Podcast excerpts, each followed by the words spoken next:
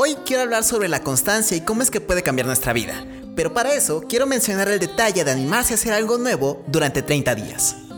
ABC al Adolescente, episodio 258.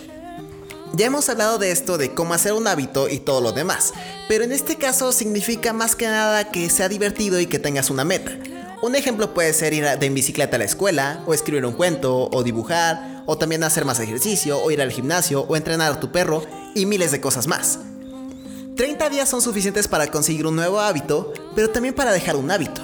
Igual quieres dejar de usar tanto plástico, o también quieres posponer las cosas, o dejar de comer comida chatarra, etc. Pero esto no solo tiene que ver con ser valiente y hacer nuevas cosas, sino que tú tienes que disfrutar esos 30 días.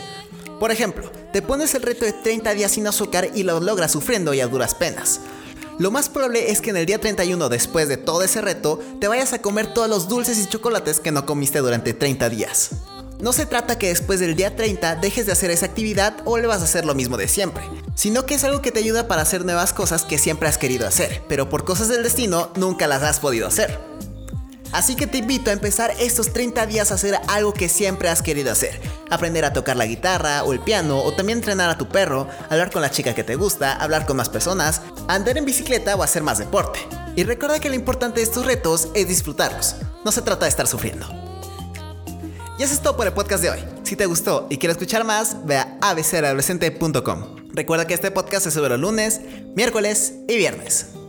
Yo soy Andrés y recuerda que si no es ahora, ¿cuándo será el momento perfecto para iniciar algo que siempre has querido hacer?